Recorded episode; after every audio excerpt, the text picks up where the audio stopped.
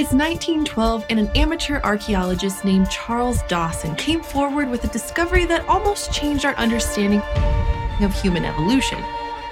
Almost.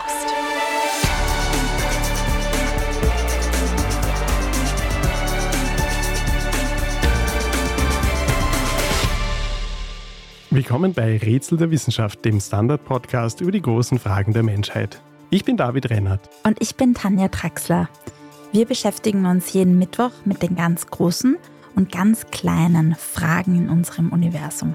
True Crime ist ja eigentlich nicht ganz unser Podcast-Genre, aber heute geht es auch bei uns um Kriminelles aus dem Bereich der Wissenschaft. Wir sprechen über einen der größten wissenschaftlichen Fälschungsskandale, der vor genau 70 Jahren aufgeflogen ist. Um keine Folge von Rätsel der Wissenschaft zu verpassen, abonniert ihr uns am besten bei Apple Podcasts, Spotify oder wo auch immer ihr uns am liebsten hört. Es ist jetzt mehr als 110 Jahre her, da hat ein Fund in Südostengland für internationale Schlagzeilen gesorgt. Der britische Hobbyforscher Charles Dawson entdeckte in einer Kiesgrube einen Schädel, der ein neues Bild der Evolutionsgeschichte des Menschen zeichnete. Dawson präsentierte nicht weniger als den evolutionären Missing Link zwischen Menschenaffen und Menschen der wurde Piltdown Man benannt nach dem dortigen Fundort. Dass das der Missing Link, der lange gesuchte ist, das sah man zumindest in Großbritannien so. Es wurden schon ziemlich bald nach dem Fund Zweifel laut, auch deshalb, weil die Umstände dieser angeblich sensationellen Entdeckung sehr schlecht dokumentiert waren und die Knochen auch einige Merkwürdigkeiten aufwiesen. Aber dieser Schädel eines Frühmenschen aus England, der auf ein Alter von bis zu 500.000 Jahre geschätzt wurde, schien schon tatsächlich eine ziemliche Sensation zu sein. Heute wissen wir, dass alles ganz anders war. Die Geschichte des Piltdown-Menschen ist ein kurioser Betrugsfall, aber nicht nur das, es ist auch eine Geschichte von wissenschaftlichem Wunschdenken, von Nationalismus und von rassistischem Überlegenheitsdenken. Bei uns im Studio ist heute Julia Sika aus der Standardwissenschaftsredaktion. Sie hat Anthropologie studiert und sich genauer mit der Geschichte des Piltdown-Menschen beschäftigt. Herzlich willkommen, liebe Julia, bei Rätsel der Wissenschaft. Hallo, freut mich hier zu sein. Julia, von mir auch herzlich willkommen. Fangen wir mal ganz von vorne an in Sachen Piltdown Man. Was war das denn überhaupt für ein Schädel, der da 1912 der Öffentlichkeit präsentiert wurde?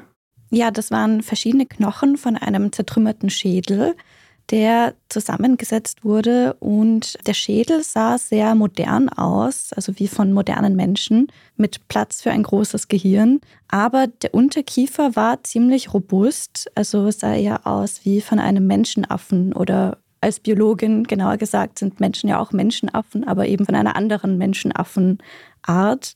Und die Zähne sahen aber zumindest so ähnlich aus wie bei modernen Menschen. Und aus dieser Kombination haben die Forscher dann abgeleitet, dass es sich vielleicht eben um einen Urahn von uns Menschen handelte, sozusagen eine Zwischenstufe zwischen Affe und Mensch, wie man damals geglaubt hat. Das hat man damals auf ein Alter von 500.000 Jahren ungefähr geschätzt und gefunden wurde das Ganze in Sussex im Süden Englands in einer Kiesgrube. Und die Spezies wurde bezeichnet als Eoanthropus dawsoni. Übersetzt heißt das der Dawsonsche Mensch der Morgenröte, benannt nach Charles Dawson, dem Entdecker.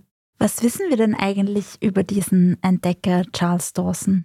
Das war ein britischer Rechtsanwalt eigentlich, aber auch ein Antiquar und Hobbyforscher. Also zu seinen großen Hobbys zählte es eben, Dinge auszugraben und zu sammeln, Damals waren halt auch die Disziplinen von Geologie, Archäologie, Anthropologie noch nicht so eng voneinander abgegrenzt. Aber er hat sich da auch als Laie sehr viel Wissen angeeignet und viele Fossilien gefunden. Und er ist mit diesem Fund aus Piltdown eben zu einem sehr renommierten Forscher am British Museum gegangen, der sich das genauer angeschaut hat und auch sehr fasziniert davon war. Und der hat den scheinbar spektakulären Fund dann der Öffentlichkeit präsentiert dann hatte dieser Dawson also eine eigene Menschenspezies, die nach ihm benannt wurde. Und es hat vier Jahrzehnte gedauert, bis das Ganze als Fälschung aufgeflogen ist.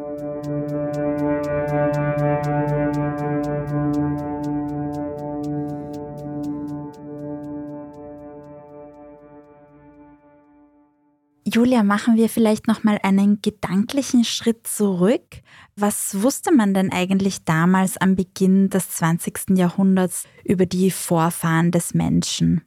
Im 19. Jahrhundert und auch Anfang des 20. Jahrhunderts gab es ganz wichtige Funde in dem Bereich. Also nicht nur von Ur- und Frühmenschen, sondern auch zum Beispiel von ausgestorbenen Dinosauriern. Also generell das Feld der Paläontologie allgemein hat die Öffentlichkeit auch enorm interessiert. Die haben dann angefangen, sich zu fragen, von wem stammen wir ab? Wann hat sich unsere Abstammungslinie von der des Affen getrennt? Zumindest als dann eben Charles Darwins Evolutionstheorie von mehr Menschen ernst genommen wurde. Darwin hat ja sein Hauptwerk On the Origin of Species 1859 veröffentlicht. Auf Deutsch heißt es über die Entstehung der Arten und damit ja eigentlich die Grundlage für die moderne Evolutionsbiologie gelegt was anfangs durchaus für Entsetzen gesorgt hat, vor allem im Klerus. Denn Darwin zeigte ja darin auch, dass eben der Mensch keineswegs die Krönung der Schöpfung ist, sondern wie alle anderen Tiere auch ein Produkt der Evolution ist. Das hat nicht allen gefallen, aber immer mehr fossile Funde aus dieser Zeit haben dann auch wirklich seine Theorie gestützt. Dass die Menschheit in Afrika entstanden ist, das war ja damals noch nicht so gesichert. Welche wichtigen Funde zur Menschheitsgeschichte kannte man denn da überhaupt? Also da gab es die berühmten Neandertaler-Funde in der Nähe von Düsseldorf in Deutschland. Auch den Homo heidelbergensis hat man in Deutschland entdeckt, also eben, wie der Name schon sagt, in der Nähe von Heidelberg. Und es gab auch etliche wichtige Funde in Frankreich und auf der indonesischen Insel Java, was damals niederländische Kolonie war. Und man hat damals noch nicht so genau sagen können, wie alt das wirklich war, aber zumindest war man sich sicher, das kam aus prähistorischer Zeit, also grob gesagt älter als 10.000 Jahre. Und nach der damaligen Vorstellung waren das eben auch schon unglaublich alte menschliche Vorfahren.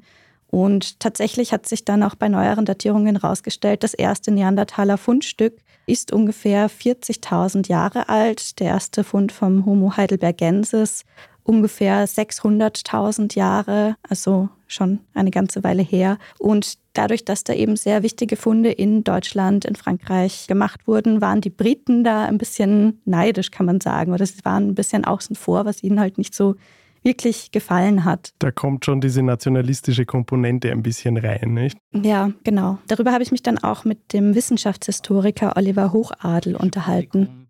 Während in Großbritannien war bis dato nichts wirklich sehr Altes gefunden worden.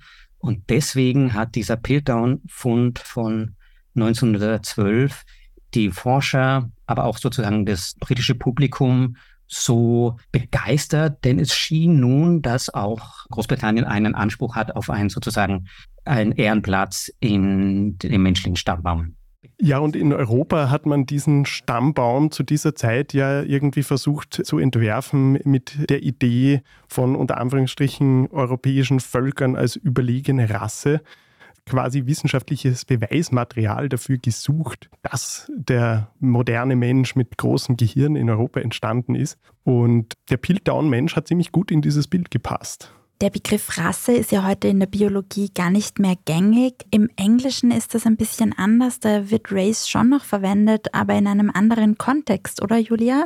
Genau, also in der Biologie generell spricht man natürlich auch noch von Rassen, aber nicht in Bezug auf heute lebende Menschen. Da spricht man von Ethnien und der englische Begriff Race ist eine sozialwissenschaftliche Kategorie. Also wenn es Unterschiede gibt in der Behandlung oder in der Benachteiligung von verschiedenen Gruppen, zum Beispiel von schwarzen Menschen oder generell von People of Color. Und damals vor mehr als 100 Jahren hatte man noch andere Auffassungen. Und das hat zusammen mit dem Piltdown-Fund auch die Wissenschaft damals geprägt. Piltdown war eben ein ganz starker Beleg dafür, scheinbar, dass Europa eine wichtige Rolle spielte, weil dieser Piltdown-Mensch wäre älter gewesen als die Neandertaler etc. Das heißt, er hat auch den Blick verstellt auf Afrika. Den Körper hat dieser Peter-Mensch die Forscher in gewisser Weise auf eine falsche Fährte gesetzt. Und dieses Vorurteil oder eben auch dieses Wunschdenken, dass doch die Evolution in Europa stattgefunden habe, nicht, wo sozusagen der weiße Mann herkommt, hat entscheidend dazu beigetragen, dass man die afrikanischen Ursprünge, die sozusagen im Prinzip schon seit 1924, 25 auf dem Tapet waren, auch publiziert wurden, dass man denen skeptisch gegenüberstand. Ja, aber auch dem Fund des Piltdown-Menschen standen von Anfang an einige Forscher skeptisch gegenüber. Und die Diskussionen darüber haben sogar einige Freundschaften und Partnerschaften unter Wissenschaftlern zerstört. Mit dieser Skepsis nähern wir uns auch langsam der Lösung des Kriminalfalls rund um Piltdown.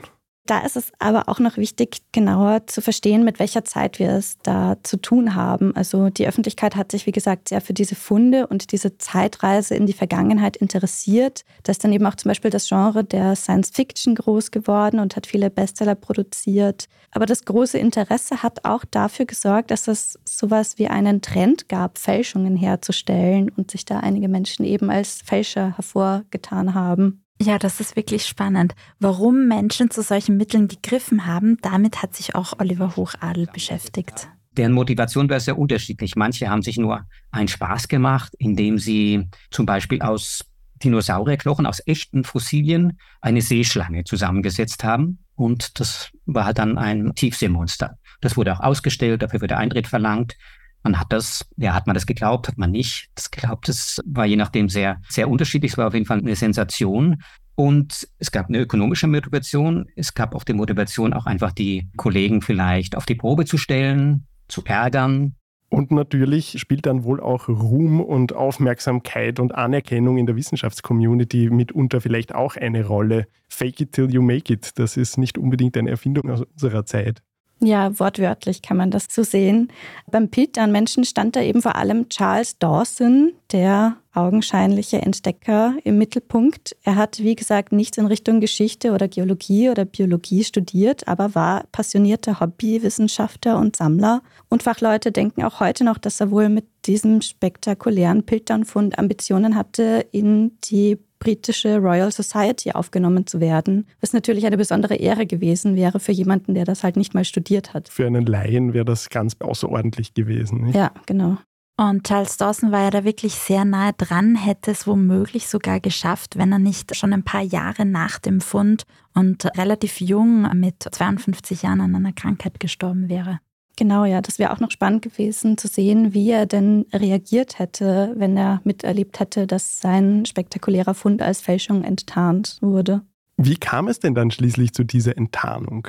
Im Laufe der Jahre gab es immer wieder neue Funde, die aber eigentlich alle im Widerspruch zu dem Piltdown-Menschen standen. Also da sahen die Fossilien ja aus, als hätte dieser angebliche Vorfahre ein großes Gehirn gehabt wie der moderne Mensch, aber einen noch sehr ursprünglichen, in Anführungszeichen, robusten Unterkiefer. Und deswegen hat man auch gedacht, bei der Entwicklung des Menschen ist erst das Gehirn groß geworden und danach haben sich andere Merkmale wie zum Beispiel der aufrechte Gang oder ebenso unser Körperbau, unser heutiger entwickelt mit dem filigraneren Skelett sozusagen. Und bei den neuen Funden, die dann auch teilweise in Afrika gefunden wurden, war es dann aber genau andersrum. Also das Gehirn war kleiner, während sich andere Merkmale auch am Gesicht schon filigraner gezeigt haben. Und deswegen ist auch der Piltdown-Fund immer mehr sozusagen auf dem Abstellgleis gelandet und sah eher aus wie so eine komische Ausnahme. Ein Seitenzweig der Evolution vielleicht eher. Und wann war dann eigentlich klar, dass es nicht eine komische Ausnahme ist, sondern es echt eine Fälschung ist? Das war ziemlich genau vor 70 Jahren. Im November 1953 ist dann im Time Magazine ein Artikel erschienen, der den Fund als Fälschung entlarvt hat, circa 40 Jahre eben nach der spektakulären Präsentation. Genau, da wurden die Originalknochen mit neuen Methoden im Detail nochmal untersucht und gezeigt, was einige Forscher schon kurz nach der Veröffentlichung vermutet haben, Sie haben dann nämlich 1953 geschrieben, der Unterkiefer kam eigentlich von einem Orang-Utan, der vor 500 Jahren gestorben ist. Ein paar Zähne waren von einem fossilen Schimpansen und der Rest vom Schädel war von einem Menschen, der vermutlich im Mittelalter gelebt hat. Also nicht ganz so alt. Eine ziemlich wilde Panscherei. Jetzt im Nachhinein fragt man sich das, wie konnten da so viele darauf reinfallen, wenn das so ein wildes Stückelwerk war? Also einerseits gab es eben das Wunschdenken sozusagen, das wir schon angesprochen haben, dass die Briten da irgendwie einen Fund generieren wollten und das auch glauben wollten. Und es hat so in die damaligen Konzepte gepasst, wie sich die menschliche Evolution vielleicht zugetragen hat. Dann waren die Methoden damals natürlich noch nicht so gut wie heute, wo man viel genauer zum Beispiel auch das Alter bestimmen kann. Und andererseits hat sich der Fälscher schon auch ein bisschen Mühe gegeben. Also die Knochen wurden mit Chemikalien behandelt, damit sie älter ausschauen. Die Zähne wurden mit einer Feile bearbeitet, damit sie halt auch eher nach menschlichen Zähnen ausschauen. Und diese Pfeilspuren konnten damals 1953 mit Mikroskopen nachgewiesen werden. Und erst vor ein paar Jahren hat man herausgefunden, dass diese Knochen auch teilweise mit Steinchen gefüllt wurden, damit die noch schwerer sind, weil fossile Funde halt eigentlich schwerer sind als Funde also von vor ein paar hundert Jahren. Äh, schon elaborierte Fälschung, kann man sagen. Ja? ja, auf jeden Fall. Wer aber steckte jetzt eigentlich hinter diesem Hoax und was war die Motivation dafür? Darüber sprechen wir gleich nach einer kurzen Pause. Wir sind gleich wieder da.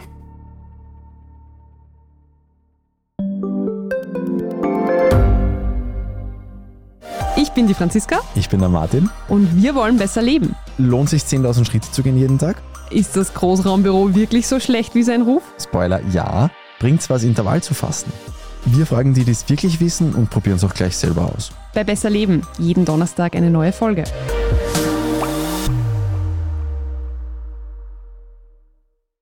Julia, wir haben vorhin schon besprochen, dass es ziemlich lange gedauert hat, diese Fälschung dann tatsächlich aufzudecken.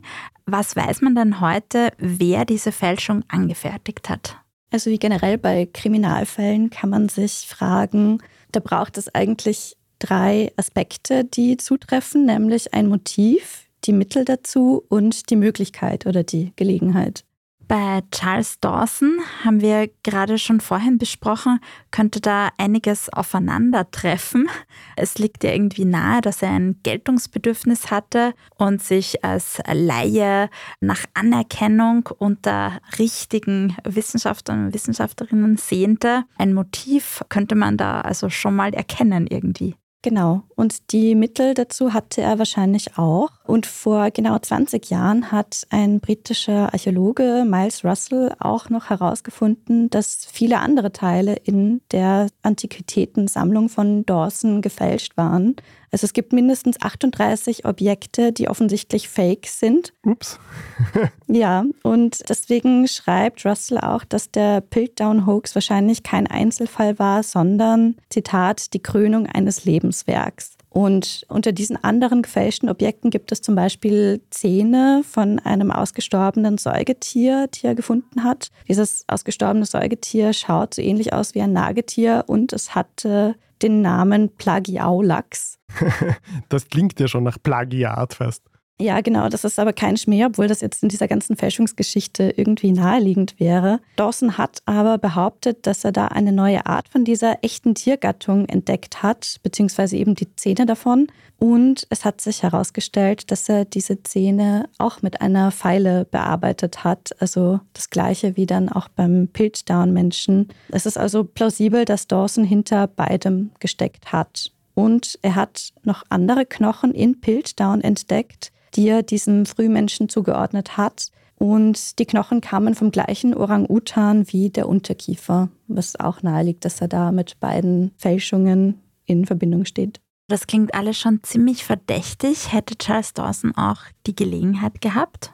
Das ist ein bisschen schwieriger zu beantworten. Also prinzipiell ist das vorstellbar. Er hat auch in Sussex gelebt, gearbeitet, gegraben. Aber wann er sich da genau wo herumgetrieben hat, kann man so minutiös heutzutage nicht mehr rekonstruieren, auch weil er die Fundorte nicht wirklich transparent gemacht hat. Und deswegen gibt es quasi keine richtige offizielle Auflösung für den Fall zu 100 Prozent. Aber es gab auch vor sieben Jahren wieder eine Studie, die nahegelegt hat, dass Charles Dawson selbst vermutlich der Fälscher war. Jedenfalls beschäftigt der Fall bis heute Wissenschaftshistorikerinnen und es stellt sich ja auch noch die Frage, ob er überhaupt allein gehandelt hat, ob ihm vielleicht jemand dabei geholfen hat, diesen Hoax auf die Beine zu stellen. Und im Lauf der Zeit gab es ja auch eigentlich eine sehr lange Liste an Personen, die irgendwann einmal verdächtigt wurden, irgendwie damit in Verbindung zu stehen. Im Prinzip fast alle, die irgendwas mit diesem Fund zu tun hatten oder auch nur in der Nähe wohnten. Zum Beispiel auch glamouröse Namen wie Arthur Conan Doyle, der Autor von Sherlock Holmes Romanen. Genau, also der hat auch in der Gegend gewohnt und sich auch für Wissenschaften interessiert. Was ich da am erstaunlichsten finde, ist, dass er auch einen Roman geschrieben hat mit dem Titel The Lost World oder in der deutschen Übersetzung meistens Die vergessene Welt. Und der ist im gleichen Jahr herausgekommen, in dem der Piltdown-Fund bekannt geworden ist, 1912. Und da schreibt Doyle zum Beispiel den Satz, If you are clever and know your business, you can fake a bone as easily as you can a photograph. Hm, auch verdächtig. Ja, mit dem Fälschen von Fotografien hat sich Doyle auch zumindest in gewisser Weise beschäftigt. Er hat nämlich lange Zeit versucht, die Existenz von Geistern nachzuweisen und möglicherweise auch Geisterwesen fotografisch festzuhalten. Aber das ist eine andere Geschichte.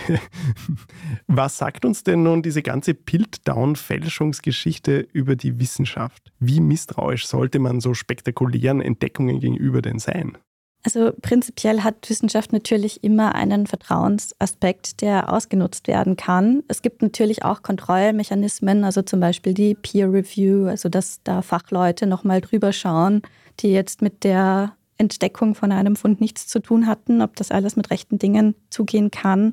Und das ist bisher einfach das beste System, das wir haben, um Wissen zu produzieren. Und wir sollten das auch laufend verbessern. Aber es gehört auch immer dazu, dass Wissen vorläufig ist. Und das ist halt vor allem in der Anthropologie und in der Archäologie so, wo es auch immer wieder neue Funde gibt und auch immer wieder neue Interpretationen von Funden, die das Bild ein bisschen verändern.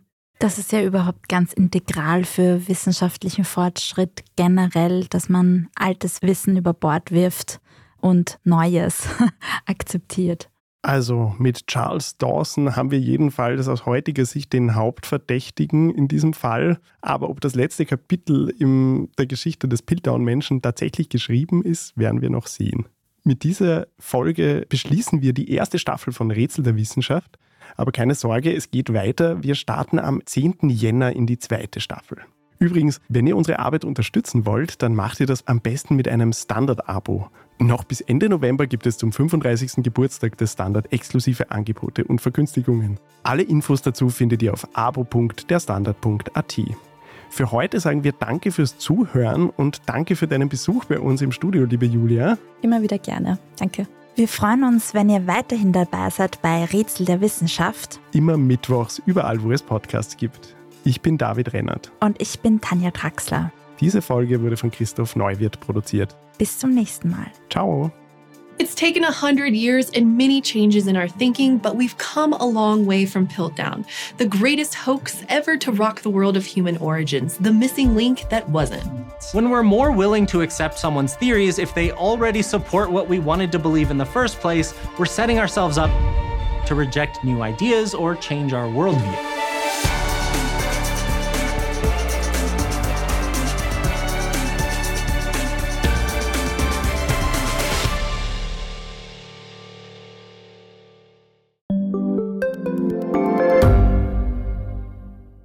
Ich bin Doris Prisching. Und ich bin Michael Steingruber. Und gemeinsam sind wir Serienreif. Das ist der Standard-Podcast über die spannende Welt der Serien. Genau, bei uns erfahren Sie faszinierende Details über House of the Dragon und die Ringe der Macht. Und restlos alles über satanische Spiele in Stranger Things. Wir widmen uns Seriengrößen von Obi-Wan Kenobi bis zu RuPaul. Und zerlegen die neueste Marvel-Serie. Wenn nötig. Serienreif, euer Streaming-Podcast jeden zweiten Donnerstag eine neue Folge.